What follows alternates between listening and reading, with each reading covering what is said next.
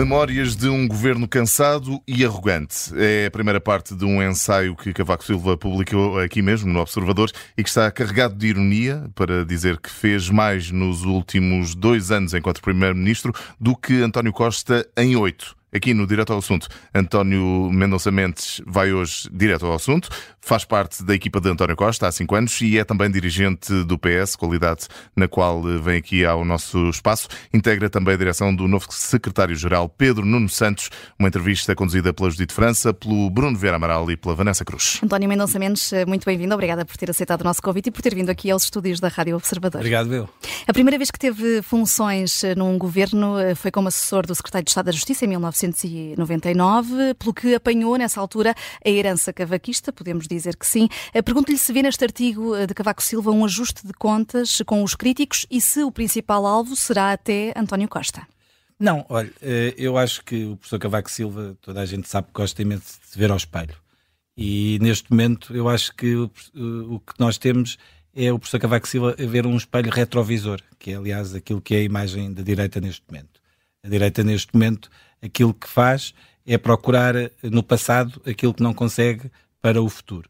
Eh, eu acho, aliás, que estes oito anos de oposição uh, deixaram a direita muito traumatizada porque chegaram a ponto de levar muito a sério uh, aquele ditado de, é 8 ou 80 e, portanto, eles vão do 8 ao 80, vão agora aos anos 80 recuperar a AD, vão recuperar o professor Cavaco Silva. Isto é uma espécie de uma loja vintage que a direita nos tem para oferecer. E, portanto, eu acho que essencialmente o professor Cavaco Silva, aquilo que faz hoje, é um recado para dentro, porque todos nós sabemos que o professor Cavaco Silva conspirou ativamente contra a AD. Uh, Verifica-se que a grande referência desta nova direita é recuperar a AD e o professor Cavaco Silva provavelmente teve necessidade de vir a público para falar para dentro do partido e para tentar reivindicar o seu legado para dentro do PSD. Mas reconhece que Cavaco Silva deixou a obra feita que foi importante para o país. Eu reconheço que o ano entre 1985 e 1995 foram, foi uma década muito importante para o país, porque foi a década que eh, permitiu os primeiros fundos europeus. Nós nunca tínhamos tido Uh, tantos fundos europeus, uh, começámos a ter fundos europeus em 1985 e tivemos aí uma enorme oportunidade. Uma enorme oportunidade que marcou as gerações uh, futuras. E Mas eu foi, dizer, foi bem aproveitada pelos governos de Cavaco Silva, eu, essa oportunidade? Eu, eu, a, minha, a minha avaliação é negativa, porque não basta vir dizer que se fez oito hospitais, porque era óbvio que se tinham que fazer hospitais, era óbvio que se tinham que fazer autoestradas, mas uma das marcas mais importantes que acho que o engenheiro Guterres nos trouxe a partir de 1995 foi precisamente a aposta na educação.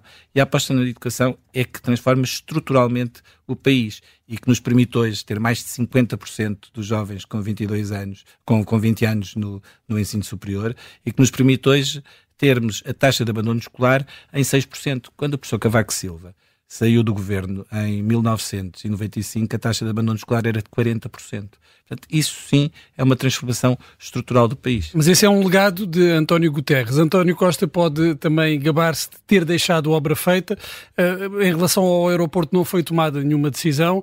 O TGV foi lançado agora à última hora fica a perder em comparação com aquilo que Cavaco Silva fez? Não fica a perder de todo. Aliás, podemos ir a, vários, a várias dimensões. Vamos só à dimensão que o professor Cavaco Silva se quis eh, sempre apresentar a Portugal. O professor Cavaco Silva sempre se apresentou como o grande mago das contas públicas, das finanças públicas. Agora, recentemente, vai escrever um artigo contra as contas certas. Eu percebo a frustração do professor Cavaco Silva, que sempre disse que era o farol das finanças públicas, durante 10 anos acumulou todos os anos déficits orçamentais, todos os anos, 10 anos. Em nenhum momento conseguiu equilibrar as contas públicas. E nos dois últimos anos de governo, que é aquilo que o professor Cavaco Silva hoje vem falar, teve déficits orçamentais superiores a 5%, que aliás eh, comparam com um excedente orçamental e com um resultado também de 0,3% nestes últimos dois anos. Portanto, eh, o professor Cavaco Silva vem recorrentemente, eh, publica memórias, depois publica a segunda edição das memórias com artigos, depois a terceira edição de memórias agora com estes ensaios. Pronto, eh, eu acho que está muito focado no passado, a direita está muito focada no passado, é, é, é divertido. Permita-me aqui ir a outras eh, contas. Eh, se Cavaco Silva beneficiou na altura com a entrada de Portugal na então CEE, também António Costa recebeu verbas irrepetíveis. Estou a falar do Plano de Recuperação e Resiliência da Bazuca Europeia. António Costa tem, de facto, eh, estas verbas do PRR, sendo que ainda há uma semana tivemos o Tribunal de Contas eh, a fazer uma avaliação bastante desfavorável eh, da execução até agora. Em dois anos, até ao final de 2022, os dados vão aqui até ao final de 2022, só 8,5% dos fundos é que chegaram aos beneficiários. Não há aqui um meia-culpa que o seu governo deve fazer? De todo. O PRR, em termos de fundos europeus, é avaliado pelo cumprimento de metas e marcos e que depois faz o desembolso por parte da União Europeia. Portugal é dos poucos países da União Europeia que já teve quatro desembolsos. E vamos cá pôr os pontos nos is. O professor Cavaco Silva não lutou para ter fundos comunitários. O Dr. António Costa lutou para, no contexto da pandemia, eh, vencer a tese na União Europeia de que tinha que haver um plano de recuperação e resiliência. Aliás, o professor Cavaco Silva beneficia de um governo, beneficia, iniciando um governo com fundos europeus, na sequência de um governo que esse sim, o Dr. Mário Soares lutou e conseguiu a adesão à Comunidade Económica Europeia. Aliás, o governo que, que precedeu o professor Cavaco Silva foi o governo que veio precisamente pôr em ordem as contas que os governos da AD, em que o professor Cavaco Silva foi Ministro das Finanças, eh, colocou de pantanas o, o país. Já que vamos fazer história, eu acho que é muito importante recordarmos. Quando o professor Cavaco Silva era Ministro das Finanças, em 1979, na altura um, havia eleições intercalares, ou seja, o governo só fazia o resto da legislatura. E, portanto, aquele governo só durou um ano. E, para ganhar as eleições seguintes, o professor Cavaco Silva, como Ministro das Finanças, participou naquilo que foi uma decisão de revalorização do escudo que deu uma ilusão de aumento do poder de compra das pessoas e que nós, e custou caríssimo nos anos seguintes e que levou a que esse governo da AD tivesse colocado Portugal na bancarrota. Portanto, uh, o professor Cavaco Silva, quando hoje vem dar, uh, vem, dar, uh, vem dar lições, acho que eu, sinceramente, não vejo, não vejo que tenha grande autoridade para, para o fazer. E no que respeita ao aproveitamento dos fundos comunitários, nós temos taxas de execução do PT 2020 elevadíssimas a terminar, tudo o que tem a ver com o PT 2030 está em curso e o PRR está em movimento. Há muita obra inaugurada. Aliás, tenho visto, muitos eh, jornalistas notar que nas últimas semanas eh, o governo mostrou muita obra em curso, muita obra inaugurada. É isso mesmo. Hum. É o PRR. Mas há, há, uma que não pode mostrar e que Cavaco Silva, aliás, eh, fez referência, que é um outro projeto à imagem da Europa. O país tem, eh, do ponto de vista da sua competitividade externa, tem uma diferença muito grande entre aquilo que eram os governos de Cavaco Silva e os governos agora. Na altura em que o professor Cavaco Silva saiu do governo, as exportações valiam um pouco mais de 25% do PIB. Hoje valem mais de 50%. E isso decorre precisamente de uma estratégia de competitividade do país que aposta na valorização da produção e em que os bens de média e de alta tecnologia têm a maior cota de exportação de sempre. Portanto, o professor Cavaco Silva gosta muito de utilizar uh, pequenos exemplos, mas, uh, mas esse é um exemplo que aconteceu naquela altura, como poderia ter acontecido com aquele governo ou com qualquer outro governo. Mas não aconteceu, com, nenhum, verdade, não aconteceu com nenhum governo do PS. A dinamização do tecido produtivo hoje em Portugal não tem nada a ver. Mas deixa-me perguntar, era importante termos uma segunda Auto-Europa? Nós temos muitos investimentos muito importantes de grande valor acrescentado, seja no cluster uh, dos setor, nos clusters dos setores tradicionais, em que os setores tradicionais têm vindo a modernizar e têm, e têm vindo a trazer inovação. Vou-lhe dar uh, o que é mais importante aqui é que uh, com o programa que nós hoje temos das agendas mobilizadoras, aquilo que nós fazemos é colocar o tecido científico, o tecido de ensino superior e o tecido empresarial em conjunto e isso faz com que a introdução de inovação nos processos produtivos levem a que os nossos bens tenham muito maior valor acrescentado. Nós nunca tivemos tantos investigadores a trabalhar nas empresas. O e que é, é essa, pode ser e é comparável à Alta Europa? O que é que pode ser comparável tem que a uma Alta professor, tem que, Repare, o professor Cavaco Silva uh, uh, especializou-se muito no betão e em, e em imagens muito fortes de, de este projeto aqui, este projeto ali. Uh, a Auto Europa é importantíssima para Portugal. Tão importante que, que se, mesmo durante a pandemia, tanto a Europa como todas as outras empresas beneficiaram daquilo que é uma segurança social pública forte e robusta que permitiu manter os pagamentos de, de, de salários aos trabalhadores e manter os seus postos de, de trabalho. Portanto, a atração de investimento estrangeiro, uh, o, o, nosso estoque de investimento estrangeiro uh, compara muito bem, são, tenho aqui um número mais ou menos de cor, são cerca de 50 mil uh, milhões de euros. e, portanto, o investimento empresarial está em máximos históricos. Tanto, tanto assim foi em 2022, como com os dados eh, mais recentes de 2023. Portanto, nós eh, estamos muito tranquilos na forma como nós não nos agarramos a um ponto em particular, há muitos investimentos em curso e esses investimentos uh, são importantes para o país. António Mendonça Mendes, permita-me ir agora à atualidade política.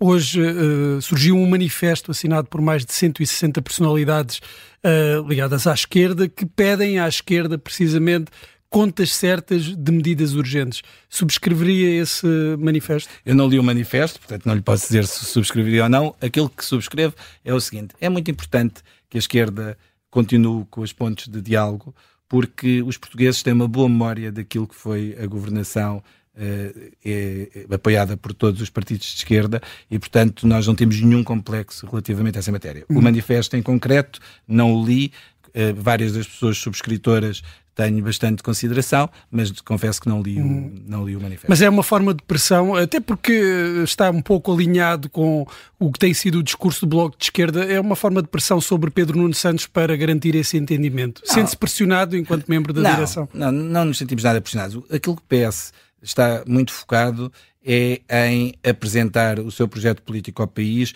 e apresentar-se a eleições para ganhar essas mesmas, essas mesmas eleições. Estamos muito focados nessa, nessa, nessa dimensão e aquilo que é a composição parlamentar eh, que resultar das eleições, eh, ver-se-á no dia a seguir. Agora é tempo de apresentar as propostas, depois os eleitores votam e depois, em função dos resultados, avalia-se. Uh, e ainda não conhecemos as listas do, do Partido Socialista, uh, estão agora... Só tem que ser entregues no dia 29. Exato, mas esse processo está agora a decorrer. o facto de estar envolvido num caso judicial deve ser razão de exclusão de, das listas? O facto de alguém estar envolvido num, num caso de, de exclusão, num, num caso de, judicial? Eu, o, o, PS aprova uh, uma orientação geral daquilo que são os critérios de elaboração da lista, isso será público. Na próxima semana, a Comissão Política Nacional aprovará as listas de candidatos, ao, uh, de candidatos a deputados e, como sempre, o PS vai procurar ter as listas que representem bem aquilo que é a sociedade, a diversidade de género, a, a, a, diversidade de experiência, o rejuvenescimento, nós estamos muito focados nisso. Mas há um critério, até pelo que apurámos aqui no Observador, um critério de, de filtrar esta questão eh, judicial. Queria perguntar-lhe, não sei se, se, pode avançar, se a que nível, é, até onde é que vai, se é preciso uma condenação, se nas listas basta ser arguído para, para não entrar nas listas. Uh, o, que é, o que é importante nesta fase frisar é que a escolha e a decisão de, de, aprovação das listas é uma decisão política, terá os seus critérios que, é que são aprovados também pelos órgãos políticos, não há nenhum tema relativamente a essa matéria. O PS apresentará as listas como sempre apresentou. Hum. É, vamos falar agora só brevemente do, do, famoso excedente orçamental. Como é que Pedro Nuno Santos eh, prevê gastar esse ou gerir esse eh, excedente orçamental? Como tem dito, aliás, que é muito importante que nós possamos resolver os problemas do presente, possamos eh, preparar o futuro, é muito importante que Portugal tenha recuperado a sua capacidade de investimento. Portugal não tinha capacidade de investimento na última década, não tinha. E nas últimas décadas o nosso investimento público tem sido sempre muito, muito, muito eh, alicerçado naquilo que são os fundos europeus. E, portanto, aquilo que é importante é que, tendo nós uma situação financeira e orçamental sólida, que essa solidez se traduza, como se continua, como se tem traduzido, na melhoria de vida dos portugueses. Portanto, Vamos este, uma coisa. O excedente, orçament, é para investir. O excedente orçamental, o excedente orçamental não é o início. O saldo orçamental não é o início. É decorre das políticas. A grande diferença, já que, voltando aqui ao tema da, da, da entrevista, a grande diferença entre a governação da direita, nomeadamente a governação do professor Cavaco Silva, é que aquelas políticas conduziram a maus resultados orçamentais. E as políticas que o PS seguiu, de aumento de rendimentos, diminuição de, de, diminuição de impostos, aumento de salários, aumento de pensões, investimento nos serviços públicos, conduziu a um resultado orçamental equilibrado. E, portanto, é nessa lógica que continuamos a seguir. E, portanto, um, os gastos são para investimento nos serviços públicos e o investimento nos serviços públicos tem várias dimensões, desde os recursos humanos até à dimensão dos equipamentos, à dimensão das, das instalações. Hum. O governo passou agora à fase do recato. Uh, António Costa vai ter agenda pública nos próximos tempos? É garantido que não fará mais inaugurações? Eu, como estou aqui na qualidade de dirigente do, do PS, não vou violar esse dever de recato que têm os membros do governo, portanto não estou aqui como membro do governo. Agora, aquilo que naturalmente importa, é muito interessante hoje também o artigo do professor Cavaco Silva, eh, ver as inaugurações que fez a um e dois meses das eleições, como é que caberiam naquilo que é a interpretação da Comissão Nacional de Eleições. Portanto, se calhar também é bom irmos ver, em vez de estarmos a especular o que o Dr. António Costa fará a dois meses das eleições, acho que o artigo do professor Cavaco Silva é muito esclarecedor do que o professor Cavaco Silva fez a dois meses das eleições e a um mês das eleições. E pergunto-lhe agora, enquanto dirigente do PS, se António Costa continua, uh, se acha que deve continuar motivado e a ambicionar um, um cargo europeu.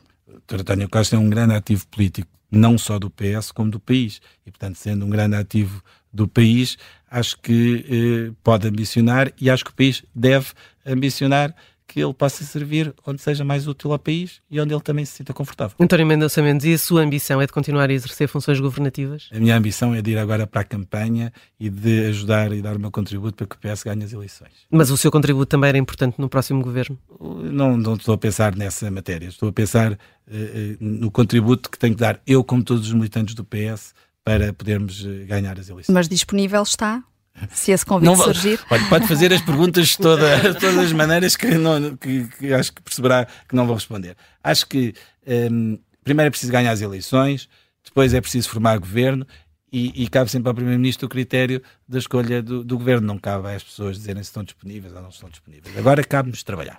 António Mendonça Mendes, muito obrigada uh, por ter vindo ao Direto ao Assunto aqui nos estúdios da Rádio Observador, o dirigente socialista que, uh, nesta altura, ainda é também uh, secretário-geral adjunto do Primeiro-Ministro.